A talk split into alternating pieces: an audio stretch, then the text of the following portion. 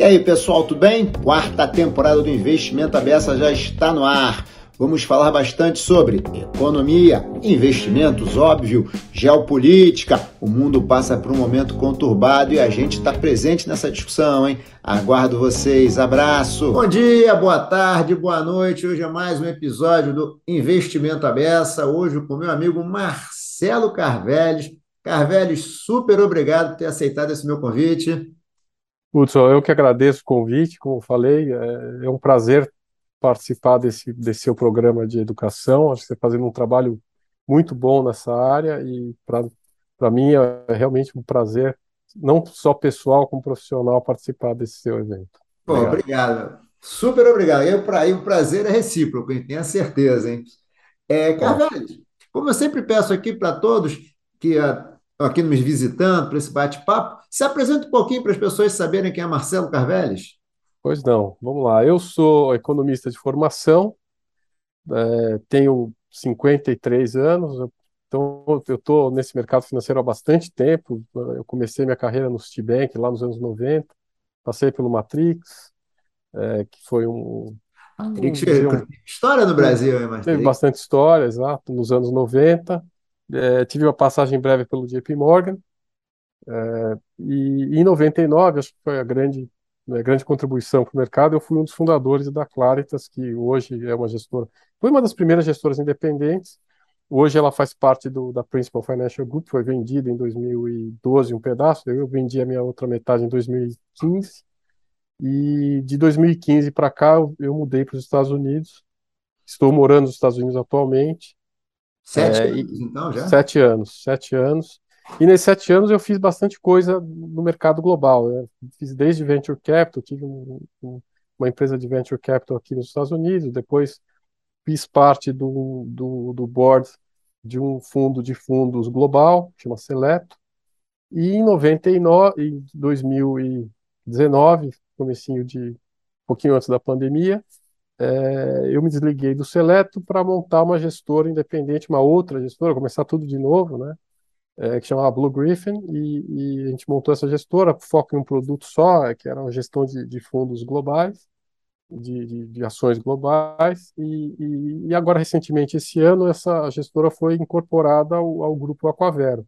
Mudou de nome, hoje ela chama Avin Asset, e ela faz parte do, do, do grupo Avin, é, desde no meio do ano, e essa é a nova fase do desafio atual profissional. Você é um empreendedor, né? Você, né? Hoje em dia eu faço muito de empreendedorismo. Você, empreendedorismo, já é bom tempo, né? Já faço isso há algum tempo, eu gosto bastante. Eu acho assim, o mercado eh, oferece muitas oportunidades e você tem que tentar capturar o máximo possível. E só tem um jeito de fazer isso, né? É, capitania é difícil. Abrir caminhos, você sabe que são difíceis. Às vezes você é, você paga preços por isso, né, de ser o pioneiro em algumas coisas, mas tem suas recompensas, né? Eu acho que eu não posso reclamar nem um pouco da trajetória, da experiência, dos resultados. Eu acho que está tudo muito, muito ah, bom. A trajetória é bem bacana, cara. Você está de parabéns. A trajetória é bem bacana, bem bacana. agradeço, obrigado. Deixa eu te fazer uma primeira pergunta, aproveitando aí, né? Como é que você, que está aí nos Estados Unidos, vamos chamar de o centro do mundo, vamos chamar assim, né? Como é que você está vendo hoje o cenário, tanto de mundo quanto para o Brasil? E por que, que eu pergunto? Não precisa nem falar, né? A guerra da Ucrânia, é, a questão China-Estados Unidos, bem, tem o pós-Covid, ou seja, tem aí o juros americanos subindo, né? Então, como é que você está vendo o cenário de mundo e de Brasil hoje? Essa pergunta pode demorar uns 20 minutos para responder, mas assim, eu vou tentar ser sucinto. Não, são, são, os, os, blocos são bem diferentes. Tá? O que está acontecendo no mundo, é, a, a, gente tem que dividir por, por região. Né? Então, assim, é, as grandes regiões, você pegar a China, ela está num momento completamente diferente do momento da Europa e no momento diferente dos Estados Unidos. É, então, começando dos Estados Unidos primeiro, mas eu, eu, eu não estou.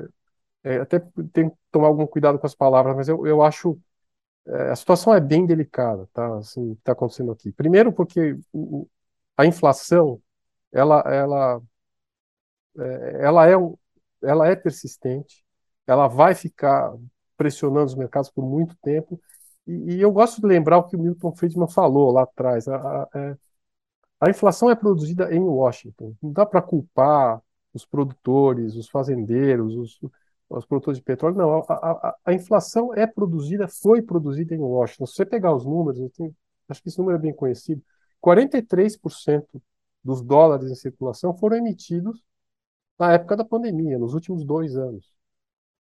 Então, esse excesso de, de, de, de, de, de dinheiro, o, o, o easing que teve desde 2008 para cá, isso tudo está cobrando um preço agora.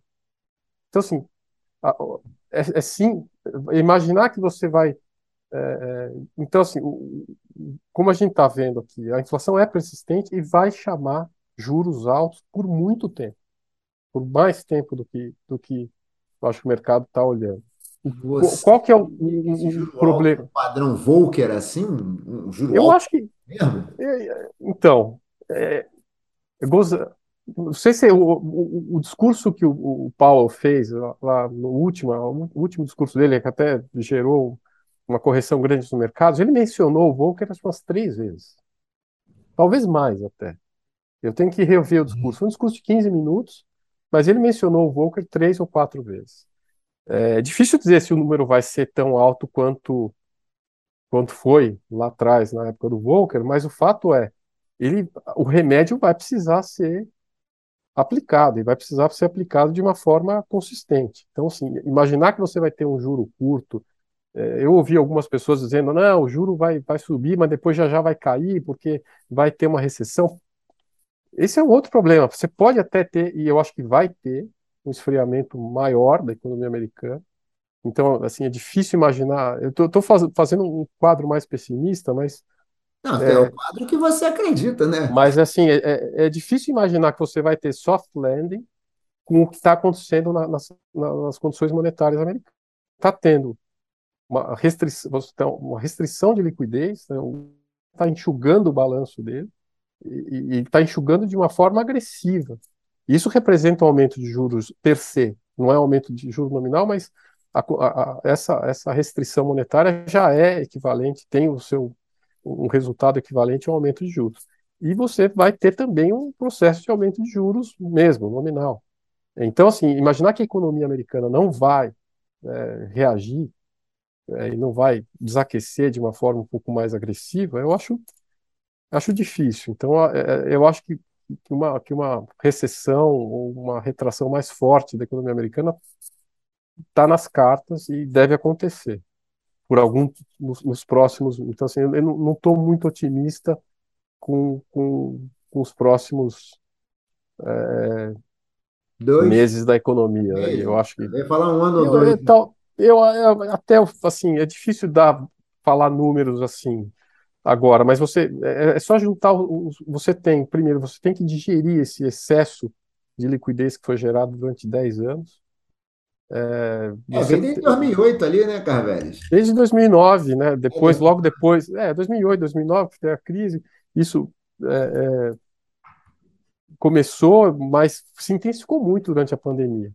Então você tem assim, e além disso tudo, assim, os Estados Unidos têm essa situação assim, mais delicada, que você tem a, a restrição monetária e você tem a restrição fiscal também. Apesar do Biden estar tá tentando aí fazer um, um ou outro evento é, perdoando dívida de escola. De, Mas ele não fez um mega pacote fiscal aí de trilhão de dólar para infraestrutura?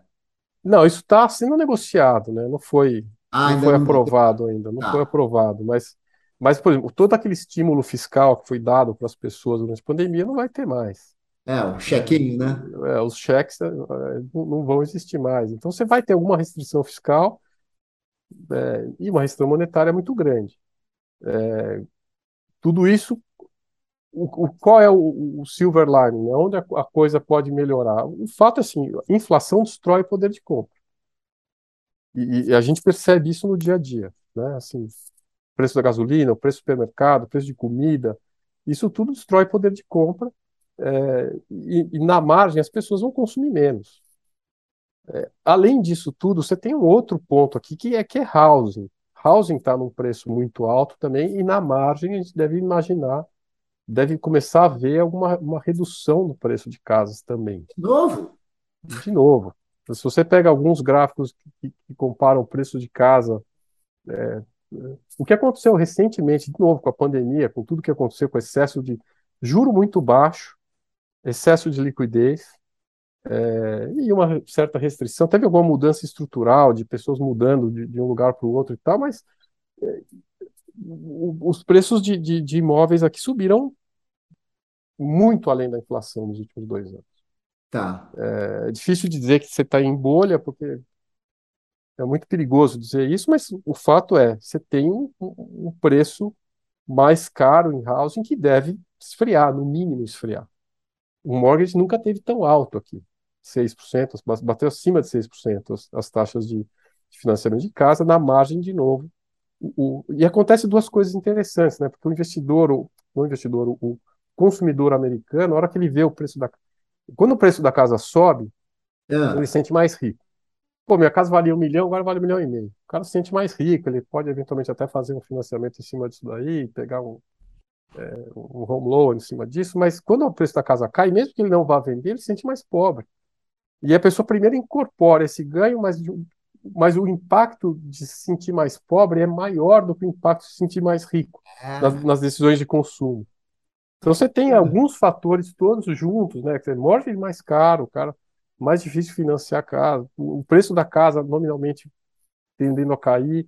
O cara vai ao supermercado e precisa gastar 100 dólares, gasta 200 hoje. Fala, Pô, mas estou gastando muito mais do que eu, que eu gastava. Então, assim, vai ter, isso vai impactar em preços, já está, em certa forma, impactando, mas vai, em algum momento lá na frente, isso vai contribuir para a inflação é, diminuir um pouco. Mas, é, lembra, mas ainda lembrando o fato seguinte, muito do, do, do, que nós estamos vivendo de inflação hoje foi pelo excesso de dinheiro que foi produzido, que foi impresso nos últimos dois anos. É, Isso não acaba em dois meses. 3% da que tem hoje de meio de pagamento foi produzido durante Foram, os últimos, é nos últimos dois anos. É muito grande. O número é muito grande. É, é, é isso precisa ser precisa ser falar absorvido, precisa ser combatido e vai ser, e isso vai ter impactos. Então, quando o Paulo fala, ó, vai ser duro, as pessoas vão sofrer, é isso que ele quer dizer. O juro vai ser alto, o seu mortgage vai ficar mais alto, a inflação vai demorar para cair, mas seu poder de compra, como é que você reduz isso? Você vai reduzir teu consumo. Isso tem impacto nos, nos preços, mas por consequência tem impacto nos resultados das empresas, os lucros das empresas, faturamento, enfim, você vai ter um problema, é, é, uma necessidade de correção por mais tempo. Então, assim, ah, achar que tudo está ótimo, muita coisa, os, a gente sabe que bolsa antecipa muita coisa. Né? A bolsa nunca olha, ela olha para frente e o, quando você está olhando os preços aqui, muito disso já está nos preços. É, a pergunta que a gente sempre ouve, ah, mas já chegou no, no, no final, já chegou no bottom? É difícil de dizer, mas assim, a minha resposta até contra é, a gente fala, você não vai ver nenhum gestor de equity falando que o mercado está né, tá ruim, mas eu acho que o mercado ainda tem volatilidade pela frente. O que não significa que alguns setores não vão se não vão performar melhor, ou não vão ter performances individuais boas, algumas empresas individualmente vão ser boas. Agora, como um todo, eu não vejo isso é, ainda assim, ah, agora é a hora de comprar tudo. Eu acho que tem muita coisa que está muito cara. Hoje essas coisas que não, não essas empresas não estão tão caras. Já tem coisas em preços mais interessantes, mas ainda tem coisa overpriced e o mercado não está. Se fala assim, ah, o mercado está friendly para friendly, não, não vai estar. Tá ainda. Ah. ainda tem muita volatilidade para E o que você está falando, Carveles, é que é o seguinte: o pior ainda está por vir, né? E é difícil saber o tamanho do pior, né? Não, o, o, o pior pode ser que esteja por vir, em termos econômicos, em termos, é, sim, mas não necessariamente em termos de preços de ações. Como eu falei, a, a Bolsa já antecipou muita coisa. Tá. Né? Assim, agora, em termos de economia, de sofrimento, de queda de, de atividade, eu acho que isso ainda está por vir. Tá. Eu acho que assim, a gente vai ver juros mais altos, vai ver juros mais altos por algum tempo. É, e vai viver esse esse essa dor que o Paulo falou que o, que o mercado tem que sentir para ajustar, ela, ela vai, vai ficar e vai ser sentida por todos, desde o corporate até a pessoa física, todo mundo. Isso é Estados Unidos, né? Agora, sim, Europa, eu, a Europa eu acho que está um problema muito maior. É, vamos lá, a Europa. A Europa está com problemas seríssimos, eu acho. É, primeiro porque, assim, primeira, primeira questão é energética, né? A Europa embarcou numa agenda de, de aceleração, de, de, eu digo, não me leva a mal, assim, não é uma crítica, mas assim, essa mudança de plataforma energética é importante, passar por energia limpa e tudo mais, mas ela tem que ser feita com planejamento.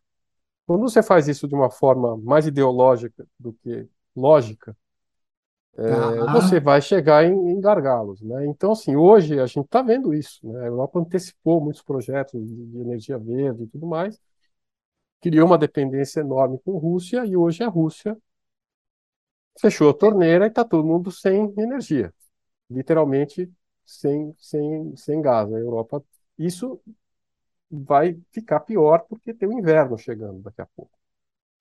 O inverno vai demandar mais energia e tudo mais. Então você tem esse problema principal. Segundo, a Europa é um, é um, alguns países, é, e não são países pequenos, pega Itália, Espanha, tem problemas fiscais seríssimos. A Itália eu já vi alguma coisa, a Espanha eu não sabia é. que era tão ruim também. É, são, são países, a Grécia conhecida de todos, mas assim, todos esses países têm problemas fiscais que vão se agravar com essa situação toda. Então, assim, você vai ter, já tem um problema de crescimento, tem um problema de falta de energia, e assim, a Alemanha, que é o grande carro, né, é o grande é, líder da, da, da, do, do bloco, é o que mais está sofrendo com questão de energia. Então, na hora que você dá um chute no joelho do, do, da, da Alemanha ali com essa questão da energia, você pega o bloco inteiro e ele começa a sofrer. Então, você pode ter problemas muito maiores vindos da Europa. O euro já está mostrando isso esse era um call antigo, você fala, ah, o euro, o euro já está abaixo do dólar, e assim, é, não, não, não, a gente não vê. E você também tem problema de inflação na Europa também. É, eu tenho então, visto. Então, assim, juro vai para cima. patamar americano, né? 8, 9%. É, é, inflação é um problema global, né? Assim, porque acho que essa, essa questão da emissão de dinheiro foi um problema, foi um, foi um, o mundo inteiro fez a mesma coisa. Esse problema se agravou, obviamente, com questões de, de de energia e, e as quebras de, de, de cadeia de, de, oferta por conta de Covid e tudo mais. Mas é, a raiz do problema é o excesso de, de, liquidez, o excesso de emissão monetária. Então, assim, a Europa, é um, é um, na, na, nossa visão, um grande problema. A gente está underweight, não tem exposição direta, mas... O ponto aí, Carvalho, que você falou é que esse movimento, lembrando do racionamento que o Brasil teve de energia no passado, só isso por si só já provoca recessão também, né? Sim, sem dúvida. Se você, você não tem energia, você não tem crescimento. Né? E, e, e, e, os preços, obviamente, e pior que isso também, né? Porque as, as soluções propostas para os problemas que eles estão vivendo são, são, são soluções que só atrapalham no longo prazo, né? Com mais intervenção do governo, é, enfim, são, eu não, não, não, não, consigo ver uma, uma saída é de curto prazo muito boa. Não, a, a estão lá, em geral, a Inglaterra já anunciou até um valor, subsídios para energia, né? E assim, Isso tudo gente sabe que não funciona. É ruim, você ainda vai, putz, vai piorar. Exatamente. Então, assim, pior, você, você tem soluções que, provadas, que são provadas que não funcionam, sendo implementadas e a gente já viu esse exercício já foi feito em outros lugares a gente sabe que não funciona e estão sendo postos em prática lá. Então assim a, a figura na Europa eu acho bem bem mais complicada. Terceiro China acho que China está num, num, momento inverso né? Acho que a China está a China tem problemas é, dentro da economia tem tem algum problema de esfriamento de economia etc só que o momento do governo chinês é diferente. Eles estão injetando, eles estão naquele momento de injetar mais dinheiro na economia. É, o mundo está tirando, tá tirando estímulo, a China está dando estímulo lá dentro. É, eles são um negócio diferente, né? E, mas, assim, olhando para em termos de crescimento de China, também eu acho difícil é, você imaginar que a China vai, vai ser aquela locomotiva de crescimento do global como foi nos últimos anos.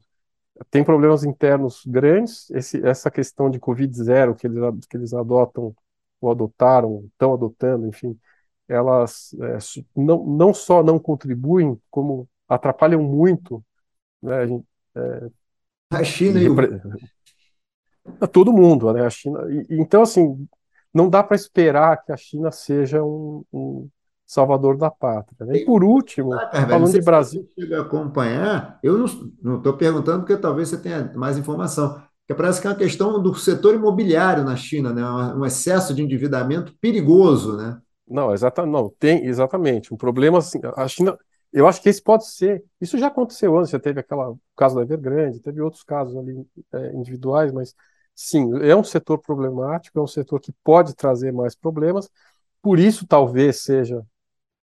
É, mas o governo lá vai fazer, vai, vai usar a contramão do negócio, vai, vai injetar dinheiro, vai salvar quem precisa salvar, vai fazer o que o mundo fez nos últimos anos aqui. Tá. É, e a China deve fazer isso. Então, por isso que eu falo que ela está um pouco na contramão do mundo, porque é, o mundo está tirando os estímulos e a China está colocando os estímulos por uma razão ruim, né? Eles estão precisando é, salvar não. alguns setores ou melhorar alguns setores. Então, assim, também não é um, um, não é que ele está fazendo isso para é, impulsionar crescimento global. É o contrário, é para você não ter é, colapso dentro de alguns setores, né? Para salvar eventualmente alguns setores, e vai gerar problemas futuros que a gente já sabe que, que, que são o efeito colateral desse desse remédio, né? A gente sabe que vai, o que vai acontecer lá na frente. É, por último, o Brasil, assim, o Brasil, de novo, né? A gente está numa situação. Sempre a eleição, o Brasil é emoção, né? Sempre é um. É. E dessa vez, de novo, é uma, é uma eleição com emoção, é, é, duas situações absolutas, duas propostas muito diferentes. É, e, e para mim, assim, eu falei, eu não, eu não quero entrar muito em discussões políticas, né? Mas assim, e, e eu estou fazendo um, um, quadro mais feio. Eu, eu acho que o mercado está se iludindo um pouco com a possibilidade de Lula, tá? Assim, por uma razão, tá? É, é, a gente já sabe o que é o governo Lula e a gente já sabe o que é o governo Bolsonaro. É, a verdade é que ninguém está muito feliz com nenhum dos dois. Ninguém só que Lula, né, assim, a verdade é um pouco essa. Assim, eu acho que o Bolsonaro tem muita coisa que ele fez que ainda não apareceu, e o mercado é, ainda não, não deu crédito, mas também tem muita coisa que podia ter sido feito melhor. Mas o Lula a gente já conhece bem. Acho que tem, eu, eu brinco que tem três Lulas. É, tem o Lula do primeiro governo, tem o Lula do segundo governo Lula e tem o Lula 3.0 que é a Dilma. É. Certo. Assim, que a gente já sabe o desastre que foi. Eu acho que o mercado está olhando para o Lula agora, em todas as. E está dizendo, não, vai ser o Lula 1.0, vai ser o Lula do primeiro mandato. Eu acho difícil isso ser verdade por duas razões. Primeiro, porque o Lula 1.0 ele se beneficiou de, um, de, uma, de uma crise, você lembra bem disso, que ele mesmo criou. Né? O Brasil, quando na eleição de 2002, os preços dos ativos estavam extremamente deprimidos por um medo político do que o Lula mesmo tinha dito lá atrás que ele faria, que ele ia é não pagar a dívida interna, enfim. Não, isso era do programa do PT, né? programa do PT falava. Então o Lula criou essa crise, criou uma crise cambial, criou uma, uma crise de fuga de dólares e tal em 2001, em 2002, desculpa, e aí quando ele assumiu, quando ele assumiu a presidência, o Brasil estava com preços extremamente deprimidos por uma, por uma crise que ele mesmo tinha criado, né? Não, não foi uma, não era um problema. Interessante. E ele se mostrou, ele falou, não, eu não, não, não vou, eu não vou ser o Lula que eu falei que eu ia ser. Eu vou ser um Lula bonzinho, paz e amor, chamou Meirelles. O, não, foi antes do Meirelles, é o Palocci, com medidas, com medidas, medidas chamadas até neoliberais e tudo mais. Ele quase que uma continuidade do governo Fernando Henrique na época. Então ele, na verdade, não fez nenhuma decisão, não tomou nenhuma decisão radical, deu uma continuidade ao programa mais liberal, vamos dizer assim, é, do, do Fernando Henrique, e o mercado voltou. Né? O mercado fez aquela carta ao povo brasileiro, etc. Então o mercado voltou, então grande parte da recuperação foi nada mais do que o mercado dizer, não, o Lula não vai ser o Lula que ele falou que ia ser. Isso é um ponto. E o segundo ponto é que naquela época o Lula teve muita sorte, né? o Brasil teve muita sorte de, de pegar um momento extremamente favorável de China. Então, assim, o, o mundo, o Brasil, o que aconteceu com o Brasil naquela época, em 2003, 2004, foi, foi, foi uma benção, né? porque a, mudança da relação de termos de troca que aconteceu naquela época, ou seja, assim, o que o Brasil vendia, que era commodity, subiu de preço. O que o Brasil comprava, que era bens industrializados, etc., caiu de preço. Então o Brasil ficou rico. É. Então, assim, o Lula surfou, pegou essa, esse vento. a dívida externa né, e tal. Né?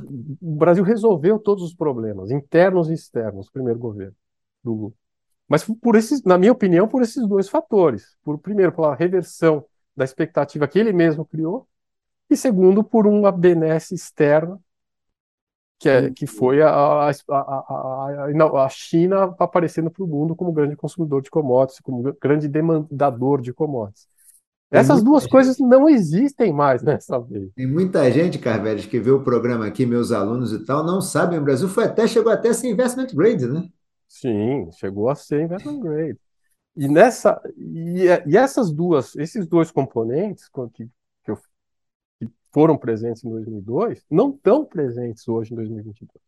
Não existe uma crise de ativos Quer dizer, não existe uma melhora potencial. Pode ser até que tenha uma melhora no câmbio, por uma política. Acho que hoje o câmbio está um pouquinho depreciado porque o, faz parte da política do Guedes. Ele já falou isso, né, com todas as letras, de querer um câmbio um pouquinho mais desvalorizado.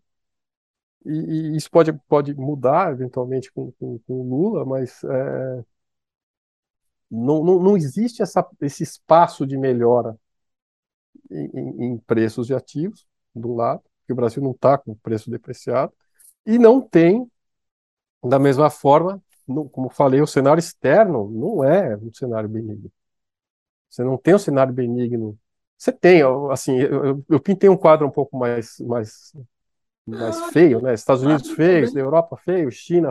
Então você não vai ter, não dá para esperar que, que, que haja uma, uma, o que aconteceu em 2003 para frente. Então, assim, então é, o Lula 2000, Lula 1.0. Você nem falou de conflito, do conflito Ucrânia-Rússia, hein? Olha que. Não, então, isso, isso eu acho que são, são coisas que. É, não falei, mas assim, vamos lá. É, a gente não sabe. É, esse, esse é um, é um problema que, que, quando começou, a gente achou que fosse rápido. Né? A Rússia vai entrar lá, vai resolver o problema em duas semanas, não aconteceu, a coisa está se prolongando. E, e você tem alguns outcomes possíveis para essa guerra. Você tem a situação onde. A... Porque o problema é o Putin. É, o que, que ele vai fazer? Ele vai desistir da guerra? Porque assim, ele não não está conseguindo ganhar a guerra do jeito tradicional, mas também não tem, ele não tem espaço para desistir. Ele, se ele desistir, ele vai ser deposto eventualmente. É. Ele não tem espaço para desistir. Ele pode é, mudar o tom, subir o tom, como ele está falando que vai fazer aí. Até hoje, ontem, foram notícias aí dele eventualmente usar armas nucleares. Esse negócio pode escalar. E eu acho que assim existe. É, foi bom você ter colocado nesse ponto, porque assim dentro das oportunidades que a gente vê nos, nos setores, por exemplo, está havendo, já está havendo e vai acontecer, na, na, na nossa opinião, uma é, o, o, termo tem que ser cuidador, mas uma corrida armamentista, vamos dizer assim. Eu acho assim, o que vai acontecer assim, o bloco da OTAN vai ter que aumentar sensivelmente os, os gastos com defesa. Depois que acontecer é. Vai ter que fazer isso. E isso vai ter que vir ou direto dos, dos ou aumentando déficits fiscais é, deles internamente, mas vai ter que acontecer, ou vai ter que ser financiado pelos Estados Unidos. Porque assim, é, é, tá. o, o, o, ganho, o ganho o aumento de, de não, não, tem como você você depois da, da do, que, do que aconteceu com a Ucrânia você pega a Finlândia aquele pessoal que está ali perto Polônia são membros da OTAN e tal você fala, esses caras estão com medo e eles vão precisar ter é, vão precisar começar a gastar dinheiro em arma é, renovar, renovar é, arsenais, comprar coisa nova, investir em, em, em, em novas tecnologias, enfim, vai ter que ter, eu acho que esperado isso, está meio que contratado um aumento de gasto com defesa para a Europa por conta dessa guerra. Não é o impacto da guerra assim dá em preços de petróleo, de energia já está dado, já está vendo o que está acontecendo. Ah, tá bom. É, agora você tem outros eventos que, que, vão acontecer. Acho que esse é um, um, um evento importante. Você pega as empresas de, de, a gente acompanha algumas aqui, as empresas de, de que vendem, né, é, equipamentos de defesa, elas estão é, com pedidos ali um pipeline enorme de, de, de, demanda, seja de avião, seja de míssil, seja de, de estruturas de defesa antiaérea, enfim. A guerra hoje é um, é um, negócio mais caro, né, do que era antes, né? Antes você dava um rifle pro cara lá e ele ia lá no campo se matar. Hoje é uma coisa bem mais complexa que isso, né? Da baioneta ao rifle ao míssil, a coisa é. aumentou muito de preço. A coisa aumentou muito e aumentou de preço, aumentou de complexidade é, isso vai ter, o impacto que a gente vê nisso é, é tem, um, tem um impacto direto né, nas empresas de, de defesa que vendem esse tipo de coisa e tem um impacto fiscal, né, porque as, os países vão ter que, eu imagino, gastar mais dinheiro, aumentar os seus orçamentos de defesa depois do que aconteceu. Ou seja, o que piora o problema como um todo, né? agrava aquela, aquela, aquele problema fiscal que a gente está dizendo em Europa, e, e nos Estados Unidos essa discussão já existe aqui, né? Muita gente fala, ah, mas você está gastando dinheiro com armas. Eles gastam, os Estados Unidos gastam muito dinheiro com defesa. É, e não gasta dinheiro com, com educação e tal, mas essa, essa é uma discussão que sempre vai existir, mas é, ela é muito presente. Né? É, mas essa discussão hoje, até por causa do conflito lá Ucrânia-Rússia, a discussão tende até a meio que a, a haver uma certa acomodação, né? Dá até para discutir, mas não agora, né? É, mas a falar que vai cortar gastos com defesa nesse evento, depois do que aconteceu com a Ucrânia, eu acho muito difícil. É, também acho. acho o contrário. É, é, o, é, o, contrário. Então o, o mundo não é, não está um lugar muito fácil.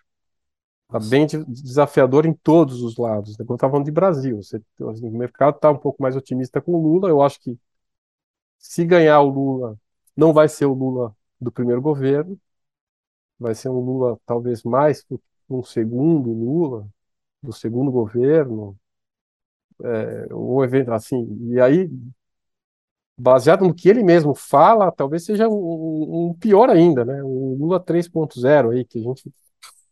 Nossa, mas enfim, não, não, não é. Eu acho que então, tem um desafio grande é, com essa mudança de governo. Se for o Bolsonaro, é um pouco mais do mesmo, difícil. Acho, acho que tem, assim, é, se você me falar, eu não, eu não vou é, fugir do, da, da, resposta, mas assim, eu acho que por, por mais crítica que a gente tenha ao Bolsonaro e, todo mundo tem, eu acho que na, num segundo governo do Bolsonaro você tem mais chance de acontecer algumas reformas, privatização de algumas empresas e tal, do que com, com com o Lula. Com o Lula acho que é outra, é outra história. Vai depender muito de como ele vai, vai agir, como ele vai endereçar essas, essas questões, principalmente de, de, da parte fiscal, que preocupa um pouco. Né? Ele já manifestou algumas, é, em alguns momentos que não, não, não, respeitaria o teto fiscal e que, mas enfim, a gente sabe que, mas é, mas isso já, já é, mas tem uma diferença, eu acho, né? Porque o, o, o governo hoje já era superávit, né?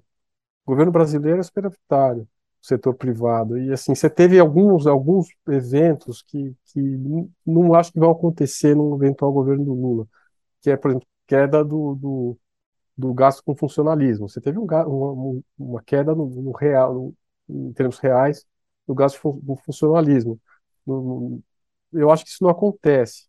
E me preocupa um pouco essa questão mais de aparelhamento das estatais. E a gente já viu, não, não é novidade, isso aconteceu né, lá atrás, a Petrobras, todas as estatais, de, de A a Z, de, de todos os cargos, estavam aparelhados. Isso, tanto que os números ali não mentem, né? As estatais geravam prejuízos bilionários na época lá da gestão do PT e hoje elas geram lucro.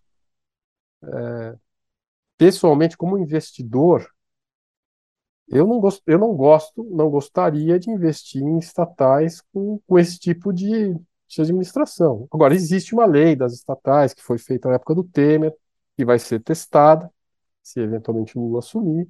Vamos ver se essa lei é, Acabei sendo testada na né? cada Petrobras, né? É. testada agora com a mudança no conselho. Deixa eu aproveitar, galera, de fazer uma pergunta. Aproveitando esse que está falando da sua visão de como é que está o Brasil, e o investidor estrangeiro, como é que você acha que está vendo o Brasil nos teus contatos aí? Pois é.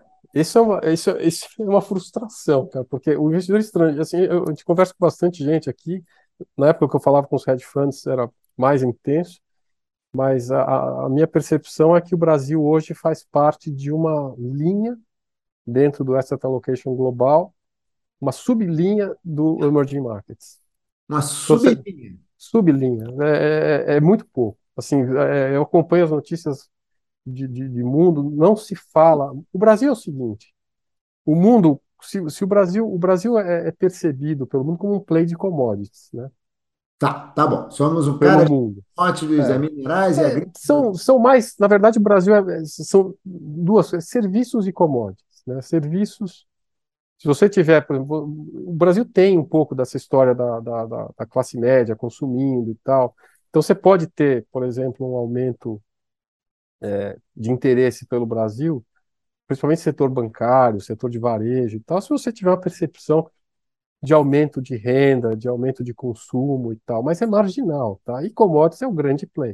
O Brasil é o grande produtor de commodities do mundo, e é verdade, né?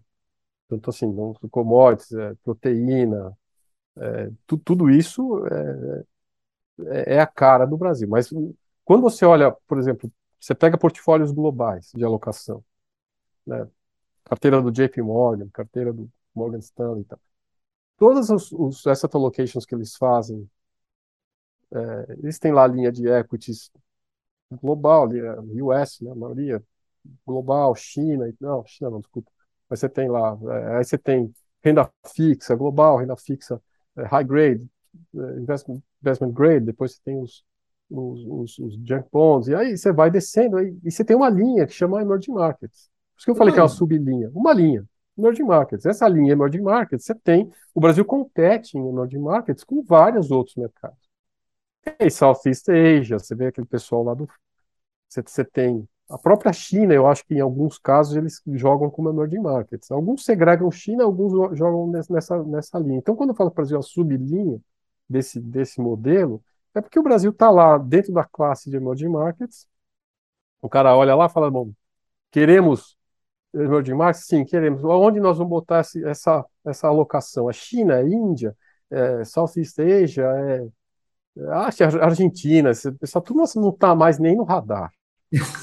não, não, infelizmente, eles saíram totalmente do radar. E o Brasil está dentro dessa subcategoria de emerging markets. Tem daquele 2%, é, digamos assim, o Brasil. Exatamente. Um pedacinho daquele 2%. É né? muito pequeno. É muito. É, o investidor não olha para o Brasil ainda como uma. É, como uma classe independente, como, ah, vamos ter exposição em Brasil. Não, não tem. É uma sublinha do emerging markets que pode ficar mais importante ou não, dependendo desses. Eu acho assim, ah, pelo menos o estrangeiro. A commodities, custo em commodities, talvez o Brasil seja uma opção. Queremos ter serviços, queremos ter esse tipo de, de exposição e tal, talvez o Brasil seja uma opção, mas não é está longe de ser um, um foco de interesse. Tá. Você acha que assim, hoje, então, quando o investidor, o investidor estrangeiro olha para o Brasil, meio que ele já era uma sublinha e continua, ele não, não diminuiu a espessura da linha também, não, tá? Continua não, não diminuiu, não, não diminuiu, não, é, mas, mas continua pequeno, vamos dizer assim, não é relevante, mas é pequeno, assim, vai ter, o fluxo vai ser muito mais tático, né, do que numa posição é, que faz parte de uma alocação de longo prazo, mas é mais tático. Então, a ah, moeda tá, o Brasil, Brasil está relativamente barato em alguns. Você tem ah. coisas relativamente baratas e nesse ponto você, você pode ter é, é, tem alguns setores do Brasil que se destacam globalmente, né? O setor bancário, alguma coisa de varejo, como eu falei. Então, isso daí atrai, mas é muito pequeno dentro do, dos portfólios globais, né? É, é muito pouco. Faz diferença para o Brasil, né? Porque se você, o mundo aumenta meio por cento de alocação e esse meio por cento já é um absurdo de, de, de, de tamanho para o mercado brasileiro, que é relativamente pequeno comparado com, com, com o que é o mundo. Mercado global. Mas o que você está dizendo é o seguinte: hoje você não vê o mercado animado para aumentar meio por cento para o Brasil. Não. Independente até de quem ganhar a eleição, acho que a linha meio que no meu primeiro, primeiro momento assim não tem muito. Ninguém não, não, eu não vi, assim, das casas que eu acompanho, eu não vi nenhuma mudança assim importante é, na, na, na locação, aumento do peso de Brasil, ou mesmo de. O que acontece, assim, existe, como esse, o mundo está relativamente difícil, né? Vamos dizer, você vê as, as, as grandes geografias estão sendo problemáticas, você, você tem sim um aumento marginal na alocação de emerging markets. Pequeno, ah. mas não necessariamente de Brasil. Pode ser que o Brasil se beneficie disso, sim.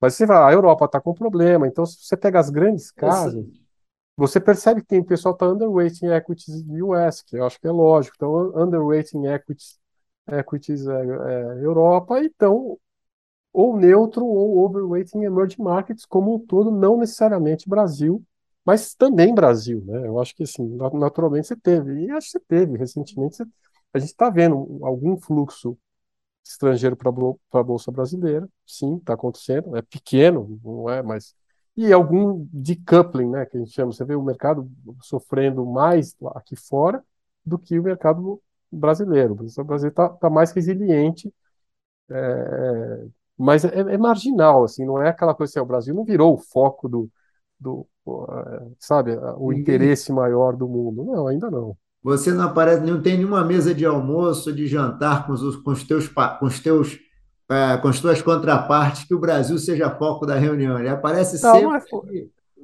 é, é, eu tenho oportunidade, tem, e aí, Petrobras acabou. Por exemplo, Petrobras né, né, recentemente, não só pela. Ela, ela se destacou quando comparado, quando você compara a Petrobras com outras empresas do mesmo, do mesmo ramo é, globalmente, a Petrobras se destaca muito.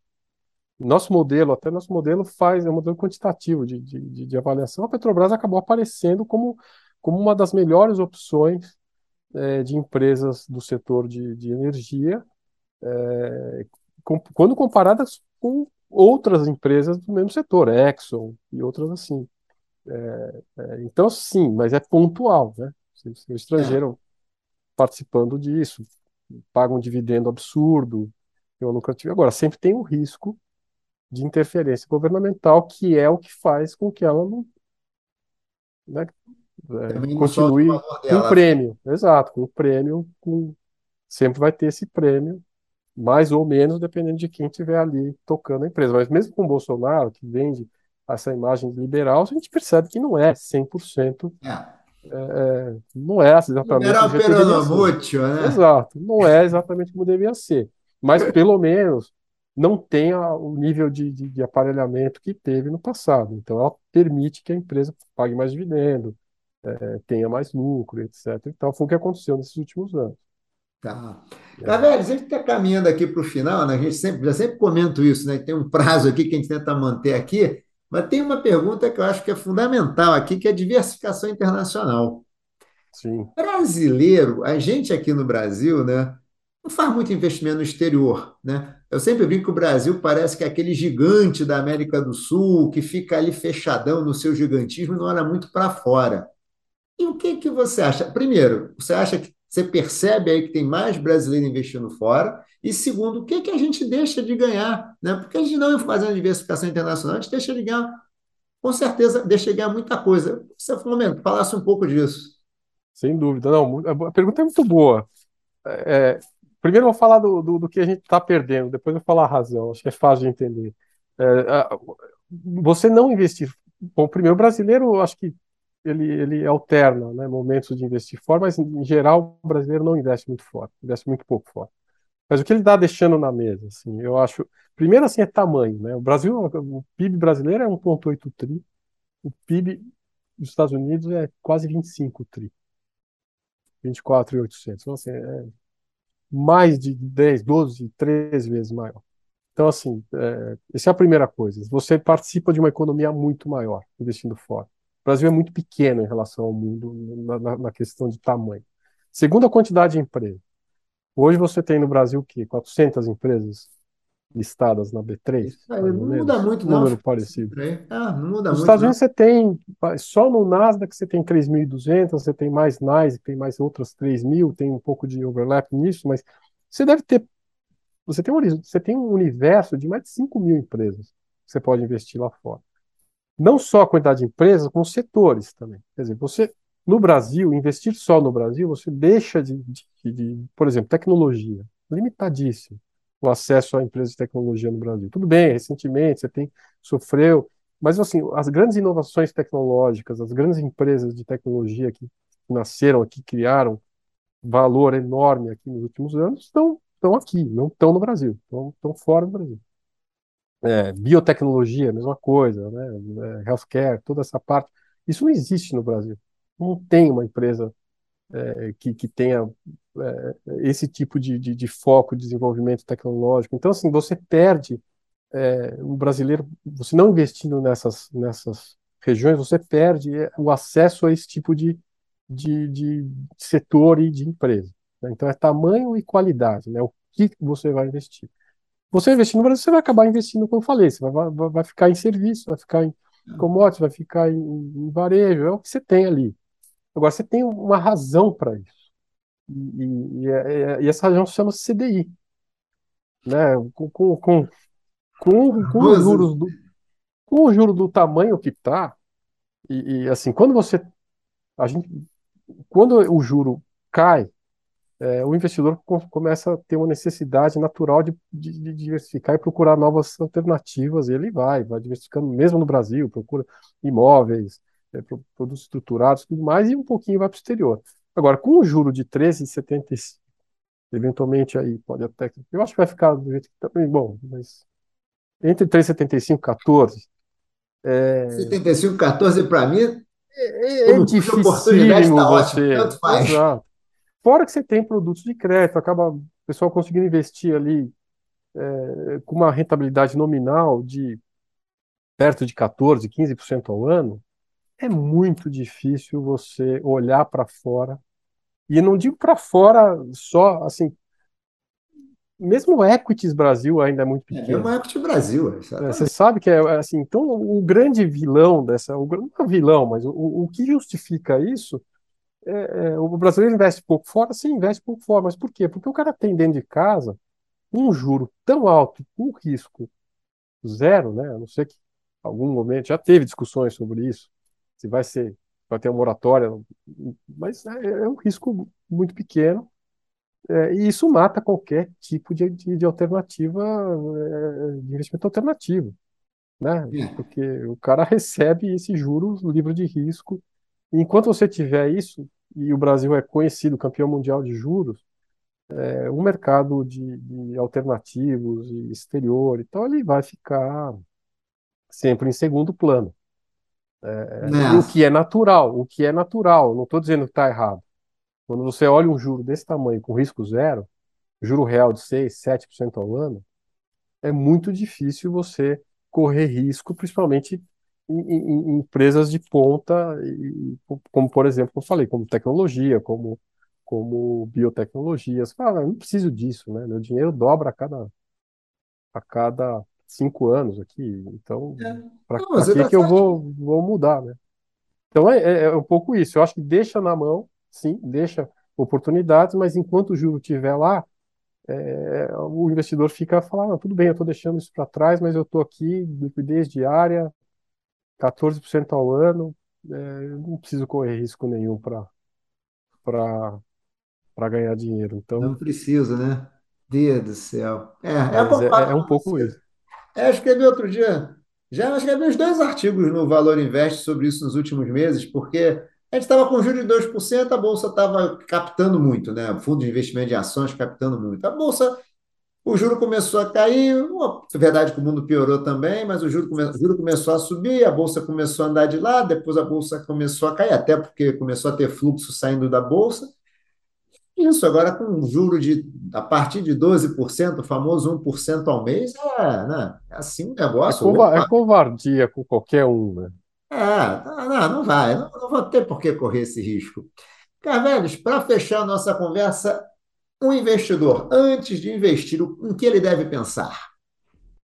O mais importante, na minha opinião, é pensar no, no, próprio perfil de risco dele, tá? Assim, ver o que, que ele suporta, porque a maioria dos, das decisões, a maioria dos prejuízos são, são, são levados por pânico e por você estar tá alocado errado e você, se você tiver alocado errado num produto errado, com uma volatilidade maior do que você suporta ou num tamanho maior que você suporta, isso vai fazer com que você tome uma decisão de sair desse investimento provavelmente na pior hora possível.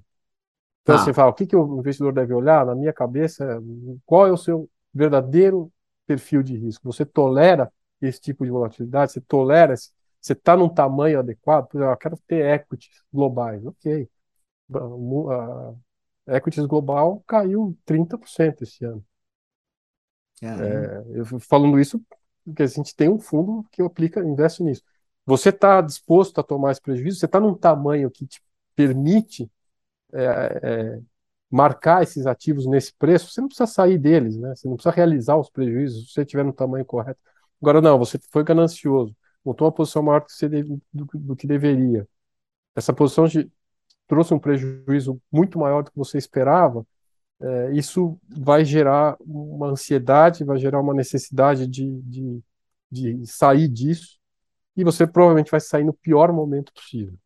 Então, assim, ah, qual a única coisa que vai olhar? Avalia tenta é, tomar decisões menos na ambição, muito mais na racionalidade, decisão depois mais para frente desesperada e no pior momento possível, entendeu?